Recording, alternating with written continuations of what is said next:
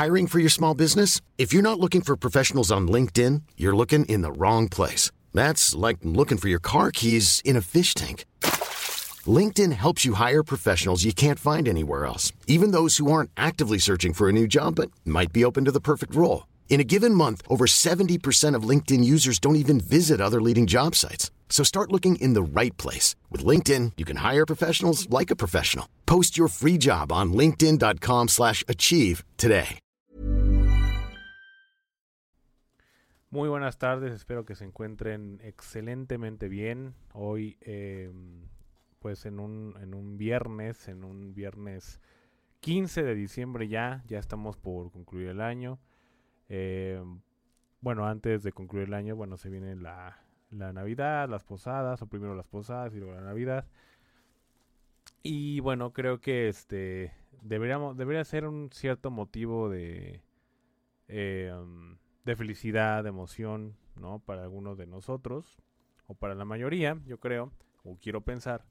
Este, sin embargo, pues también es un mes bastante complicado por lo que comentamos en hace unos cuantos programas atrás con la licenciada Jamie Gudiño acerca de la depresión y de todos esos trastornos mentales como ansiedad, depresión, este, tristeza, eh, a veces frustración por estas fechas, ¿no? Que tiene que ver con la pérdida de algunos familiares, por eh, porque obviamente no se cumplen ciertas metas o porque sabemos que a muchas personas nos a veces nos llega esta invasión de crisis, crisis existencial, perdón, y a veces decimos, bueno, pero qué chingados he logrado, no he logrado absolutamente nada. Entonces es cuando empiezan esta, esta, esas crisis existenciales y a que nuestro cerebro empieza a hacer ruido. Eh, aparte de eso, bueno, pues la parte de la salud mental, que por supuesto no es poca cosa, también la salud eh, em, fisiológica, es decir, la que se puede notar eh, y la que a lo mejor, por ejemplo, como las enfermedades respiratorias, podemos notar y podemos aconsejar a alguien que se trate en ese momento. Sin embargo, bueno, pues eh, creo que como lo han notado a partir de hace cuatro años con el coronavirus, pues hemos notado ciertos cambios un poco muy agresivos eh, por cómo se han dado las cosas en cuanto a enfermedades respiratorias se, eh, se refiere. Y tenemos em, que dar aviso que ya empieza a preocuparnos esta cuestión de, del nuevo virus. Bueno, no es nuevo virus, más bien son nuevos, nuevos casos que, que se han venido este, en aumento poco a poco, poco a poco empieza ya a preocupar, ahora sí, eh, la cuestión de la neumonía infantil que se originó, adivinen dónde, claro que sí, en China. China que bueno, pues finalmente también fue el país donde se originó el coronavirus. Eh, pues hace poco, como, como aquí mismo lo dijimos, empieza a haber casos de, neumonía infantil bastante, bastante preocupante. Tal vez en ese momento solamente China era el país donde, donde había cierta preocupación y, habiendo, no sé si llamarlo, cierta indiferencia en los demás países, incluyendo México, por supuesto, y todavía, eh, donde, bueno, no hay como vaya, noticias que invadan el, su televisor o que invadan otro tipo de medios, además de los tradicionales, hablando del tema. Hablando del tema de, de la neumonía infantil, que está, podemos decir, resurgiendo, pero de manera mucho más fuerte o mucho más agresiva eh, en China. Y casualidad que nuevamente China es este país de, de donde se están originando estas complicaciones. Eh, sin embargo, bueno, pues al, hace unos días hablamos de esto en este mismo medio y hablábamos de que, bueno, por ahora no es como tal una alarma este, grave o que nos tenga que llamar la atención. Sin embargo, ahorita, y eso hablo por mí, es mi, criterio y por lo que yo veo, y incluso hasta con datos conspiranoicos, ¿no? o con argumentos conspiranoicos, porque Me parece que eh, primero no se habla mucho del tema. Me parece que ya es una cuestión que, que a lo mejor no nos quieren decir o nos quieren esconder porque finalmente estamos prácticamente saliendo de una crisis sanitaria importante. Em, primero con el coronavirus, después se vieron algunas, algunos casos de, de viruela del mono, este, en México particularmente, este, resurgió lo que es el sarampión, este, en algunas comunidades, em, eh, incluso este, el virus inicial respiratorio que, que afectaba principalmente a niños, ahora ya en adultos empieza a notarse cierto aumento en esta incidencia para, para, bueno, para comparando la estadística anterior, ¿no? Ahorita ya las infecciones respiratorias este, empiezan a hacer mucho de las suyas y empieza a ser preocupante. Y la cuestión es que la Organización Mundial de la Salud, la OMS, eh, empieza ya como a exigirle a China que le den cierta información de qué es lo que está haciendo para detener esta, este contagio. Porque poco a poco empieza a haber un aumento precisamente de este, de esta, de este patógeno que, como lo vimos anteriormente, parece ser que es una bacteria. En este caso, una bacteria que se llama Mycoplasma pneumoniae y que empieza como a tener estos eh, esta presencia peligrosa en ciertas partes de, China, que, originalmente parece que fue en Beijing y empieza como en otras cosas. Y obviamente esto empieza, empieza a dar preocupación porque no cede terreno este, este patógeno. Em, lamentablemente, la, la, los hospitales empiezan a verse eh, eh, empiezan a tener complicaciones porque empiezan a verse este, la necesidad pues de, de, de, conseguir a ver de dónde recursos porque empieza a haber hospitales que se están llenando de niños eh, por esta enfermedad y, y bueno pues realmente eh, la OMS ya empieza como a exigir ciertas medidas y ciertas estrategias para poder frenar esto. Lo que más preocupa, y aquí es donde empieza ya mi argumento conspiranoico, es que según esto, la, este, esta bacteria, la, la Mycoplasma pneumoniae, pues tiene eh, o piensan que tiene cierta resistencia a los antibióticos que, que, que, comúnmente esta bacteria pues llega a ceder. O sea, se toma un antibiótico y Mycoplasma pues no, no debe de, tener complicaciones en morir. Y, pues no está sucediendo así. Lamentablemente no está sucediendo así. Según esto, es resistente a este, a este antibiótico, a los antibióticos, y empieza a complicarle la vida a los médicos. Y ya no solo en China, ya empiezan a haber ciertos casos, eh, particularmente en Holanda, en Ámsterdam, donde la estadística dice que eh, ya empiezan unos casos. Y estos casos se empezaron a ver a partir de, eh, las, de las últimas semanas de noviembre, lamentablemente. Y bueno, pues em, se registraron los primeros casos, lo que fue en Países Bajos y también en Francia. Eh, ya reportaron sus primeros casos positivos y en Ámsterdam, particularmente, a partir del 13 de noviembre al 19 de noviembre, eh, se contabilizaron 103 cuadros por cada 100.000 niños, entre más o menos 5 y 14 años de edad.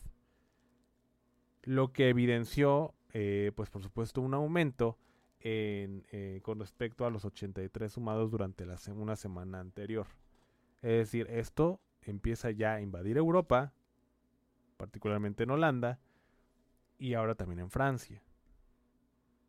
Y lo que dicen los expertos, según lo que, ah, lo que cuestionan en China, es que esto se trata de, de, de, los patógenos que normalmente afectan en esta etapa de invierno, lo que al menos para mí no se me hace algo normal, porque normalmente esta bacteria, y, le digo, y lo digo así, porque para mí esto es un virus Esto es un virus y realmente no quieren alarmar a la gente, al menos así lo veo yo, este, porque obviamente este virus está muy agresivo, muy agresivo y lamentablemente en los niños. Y la estadística, al menos en Europa y particularmente en Holanda, es de 5 y 14 años de edad. Entonces, ya de China, ya nos estamos moviendo a Europa, es decir, ya se está viendo esta, estos casos de manera muy rápida y de manera muy repentina, porque eh, no estaban existiendo estos casos. O sea, de 83 casos que había una semana anterior, ya se suman otras más y otras más y se van a seguir sumando muy, muy, muy, muy probablemente o muy seguramente. Y la cuestión es que también en One size fits all seemed like a good idea for clothes. Nice dress. Uh, it's a it's a t-shirt. Until you tried it on. Same goes for your healthcare. That's why United Healthcare offers a variety of flexible, budget friendly coverage for medical, vision, dental, and more. So, whether you're between jobs, coming off a parent's plan, or even missed open enrollment, you can find the plan that fits you best. Find out more about United Healthcare coverage at uh1.com. That's uh1.com. Ever catch yourself eating the same flavorless dinner three days in a row? Dreaming of something better? Well, HelloFresh is your guilt free dream come true, baby. It's me, Kiki Palmer. Let's wake up those taste buds with hot, juicy pecan crusted chicken or garlic butter shrimp scampi. Mm. Hello Fresh. Stop dreaming of all the delicious possibilities and dig in at HelloFresh.com. Let's get this dinner party started.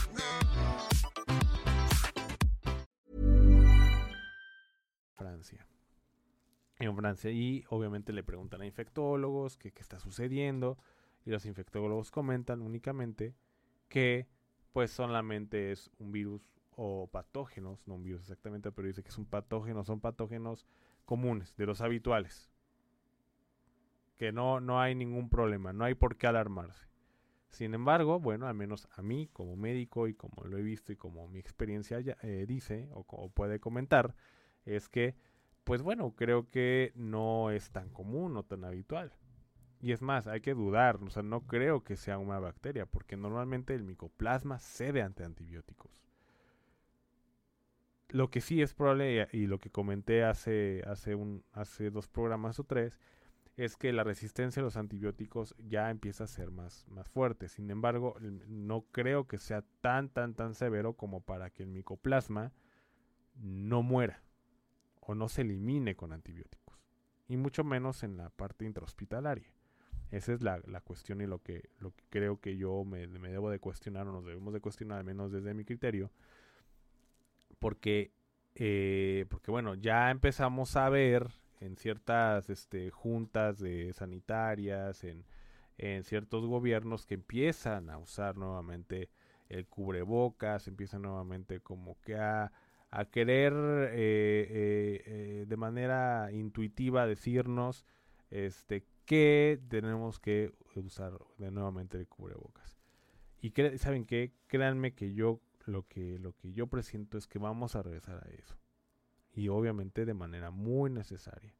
Por eso tenemos que estar informándonos, hay que estar bien alertas porque seguramente y es al menos es en mi opinión, vamos a tener una alerta nuevamente, este, alerta sanitaria. Y hay que estar súper, súper pendientes a esta noticia. Y lo que creo es que sí tenemos que eh, tener mucho cuidado con ello. Muchísimo cuidado. Sobre todo con la información. Sobre todo con eso.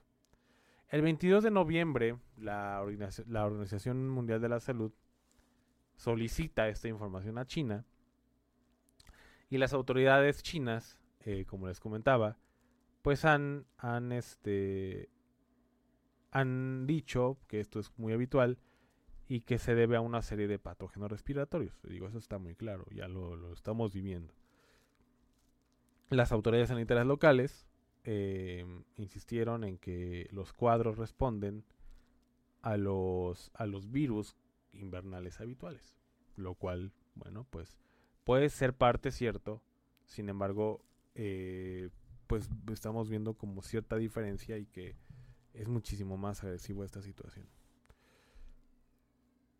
Esto lo dice un, un infectólogo que se llama Ricardo Teijeiro. Y dice, por lo que sabemos y por lo que declaró China, son virus habituales.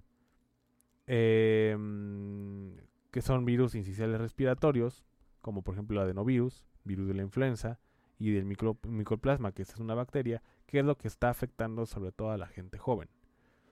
Este infectólogo comenta que sí, y, y, es cierto que son, son patógenos habituales y que en general este, eh, forma parte de las, de las enfermedades respiratorias comunes. Y bueno, pues eso es lo que comenta un experto. También dice que actualmente en China las temperaturas pues este están alcanzando alcanzando temperaturas muy bajas que más o menos están entre 4 grados bajo cero como promedio. Eh, y así que bueno, él predice que esto es normal y es normal que esté pasando este tipo de crisis. Y eh, respecto a las cantidades, en una población de 1.400 millones de personas que tengan 800 casos o, o, 1000 internados es muy poco. Así que, bueno, pues el, lo que deduce o lo que interpreta o lo bajo su criterio es que por ahora no es más que eso algo normal. Sin embargo, lo que lo malo lo que yo creo es que así se dijo del coronavirus. Así se dijo. A mí lo que me llama la atención únicamente, insisto, es o una de dos o el micoplasma pneumoniae tiene una resistencia a antibióticos tremenda o no es una bacteria. Que para mí es más la segunda. No es una bacteria. Digo, perdón, este, sí, no es una bacteria, es un virus. Y que no saben exactamente el patógeno que esté, que esté ahí dando un poquito de lata. Ahora, también comentan que probablemente siga un poco la, expansión del virus. O sea, y es lo que no me explico. ¿Por qué no se alarman de esa situación? O sea, ¿por qué si dicen que hay una probable expansión en ciertos puntos de Europa, como por ejemplo mencionan Londres, mencionan París, mencionan Frankfurt, que es una ciudad en Alemania, mencionan Ámsterdam, que ya está, este, puede ser de los primeros puntos de entrada de la enfermedad en Europa. Es decir, características, pues lugares con áreas grandes y que, y que su densidad poblacional es grande este, y es muy transitada. Entonces, pues bueno, em, es lo que yo digo. Si no, si es algo que no nos debemos alarmar, pues creo que estas entradas, donde por ejemplo Londres, Alemania, Francia, es decir, potencias eh, a nivel mundial en Europa, eh, que son obviamente muy transitadas y muy visitadas por, por personas este, de otros países, es decir, turistas, ya sean nacionales o internacionales, pues por supuesto que preocupa. O sea, finalmente no existe esta estrategia tan específica como, como comentan, ¿no?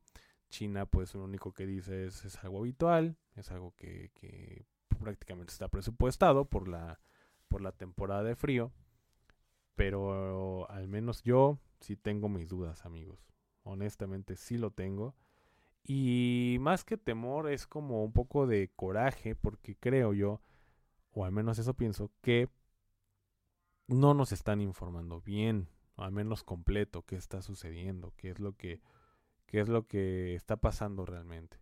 ¿Por qué este aumento? ¿Por qué, es una bacteria, es un virus? Hasta ahorita pues dicen que es el micoplasma, pero realmente no sabemos. Entonces, si es el micoplasma, ¿qué está, ¿qué está pasando con los antibióticos? ¿Es muy resistente a los antibióticos? ¿O qué está sucediendo? Que si, si, si se equivocan, tal vez probablemente sea un virus. Y eso no lo he leído, no lo he escuchado. Entonces, eso es lo que creo que, debe de, de, alarmar, ¿no? Y bueno, pues como saben, las, los, la sintomatología común o habitual de, de, de como casi toda enfermedad respiratoria, pues no cambia mucho a lo que es el, coronavirus, a lo que es el adenovirus, a lo que provoca el rinovirus, que son eh, algunos virus que, muy comunes en, los que pueden invadir este a nuestro organismo. Y bueno, pues es dolor precordial, es decir, dolor en pecho, escalofríos, este puede ser tos seca, eh, puede ser esta diaforesis eh, excesiva, que es sudoración excesiva, fiebre, eh, dolor de cabeza, dolor de garganta, dolor de músculos, etcétera, etcétera, etcétera. Entonces, básicamente esto es lo que quería yo comentarles. Eh, por supuesto, hay datos que, mencionan y lo que al menos está evidenciado es que no es una cuestión que preocupe, pero insisto, eh, esto mismo se había dicho con, con el coronavirus. Y lamentablemente esto está ocurriendo mucho más, como dicen en jóvenes, en gente joven, pero muy, muy, muy joven. Es decir, en infantes. En infantes. Ya se dio en Ámsterdam entre 5 y 14 años. Bueno, 14 ya no es una cuestión de infantil, pero al menos ya en ya al principio de la o ya en la adolescencia. Entonces, esto es lo que realmente puede preocupar, al menos a mí sí me preocupa un poquito y también me da un poco de coraje porque creo que se está ocultando información. Al menos yo así lo veo, yo así lo deduzco, porque está viajando muy rápido este virus o esta bacteria este, y ya empieza a haber más casos. Por supuesto que no dudo ni tantito, ni tantito en que el día de mañana, ni no hablo literalmente, más, es decir, yo creo que pronto empiece a haber casos en América, en nuestro continente. Espero que me equivoque, espero que no sea algo, es decir, que a lo mejor tenga esta parte de, epidemia un poco, ¿no? Eh, que no se catalogue primero como pandemia y que los casos que existan sean casos eh, que se puedan recuperar o que, que la tasa de mortalidad, es decir, las muertes sean lo mínimo posible. Porque realmente eh, ahorita en el mundo están, estamos pasando por cuestiones muy complicadas muy, muy complicadas, hablando de lo social, hablando de lo económico, hablando de lo biológico, hablando de, de, del aumento en, en, en, en, la mortalidad en ciertos países, eh, del, pues, realmente de la poca cultura que existe a nivel mundial, ¿no? Eh, dominada lamentablemente por, por algunas redes sociales que yo siempre he dicho que son muy buenas, sin embargo, hay que darles un uso importante o al menos darles un uso en el que beneficie este, a la propia persona y a los terceros. Planning for your next trip? Elevate your travel style with Quince. Quince has all the jet-setting essentials you'll want for your next getaway, like European linen, premium luggage options, buttery soft Italian leather bags, and so much more. And it's all priced at 50 to 80% less than similar brands. Plus, Quince only works with factories that use safe and ethical manufacturing practices. Pack your bags with high-quality essentials you'll be wearing for vacations to come with Quince. Go to quince.com slash trip for free shipping and 365-day returns.